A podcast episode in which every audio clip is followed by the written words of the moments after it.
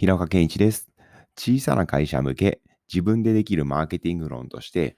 今日はインターネットを使ってお問い合わせを獲得しようと思ったとき、何か施策をやって良かったか悪かったか、そもそもどこから手をつけてるいいんだろうわからない。そんな時に分析する時の当たりどころ、どこから分析したらいいのかっていうのを簡単に見つける方法についてお伝えしたいと思います。ちなみに、Web の成果の公式って考えたことありますか？インターネットを使ってお問い合わせを獲得しようと思ったときに、Web の成果、お問い合わせ数というのは、集客力×制約力。この2つだけなんですね。つまり、集客力、何人ウェブサイトに人が来たか、そして制約力、サイトに来た人が何人お問い合わせをしてくれているのか、その反応率ですね。この2つしか考える必要はないんですね。つまり、最近お問い合わせが少ないな、なんて思った時には、もう答えは2つの1つ。単純に、サイトに来てくれている人が減っているのか、もしくは、サイトに人は来ているけれど、反応率が悪くなっているか、もうこのどちらかなんですよ。よって、サイトを見ているときにお問い合わせが少なくなったときには、まずは、サイトに何人来ているか、お問い合わせが来ているときと比べて、例えばサイトの訪問者数が半分になってしまった。すると、制約率は一緒だとしても、売り上げは半分です。逆に、サイトの見せ方がちょっと古くなってしまった。季節が変わって、もう寒くなってきたのに、まだ夏の商品を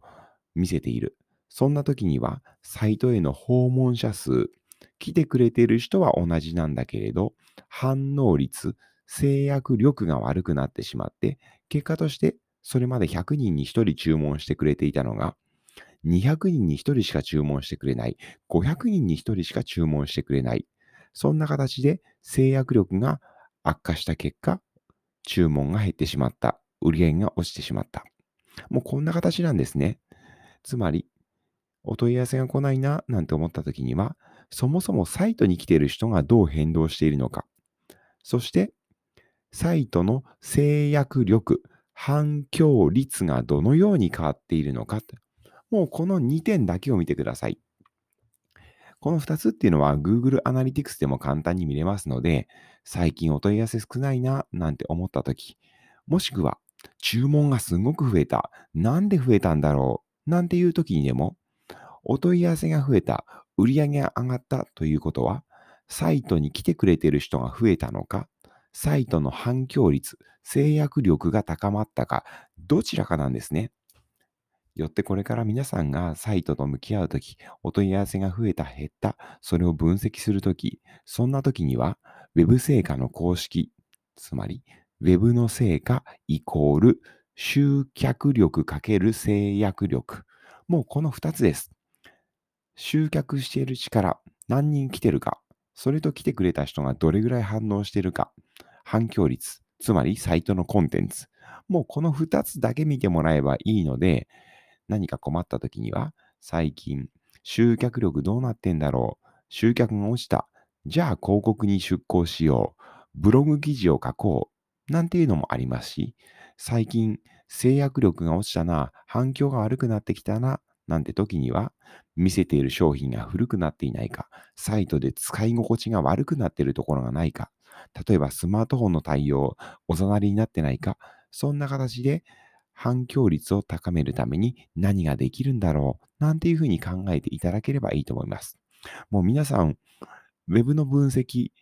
ていうとちょっと難しく考えすぎてるかなっていうふうには感じるんですね。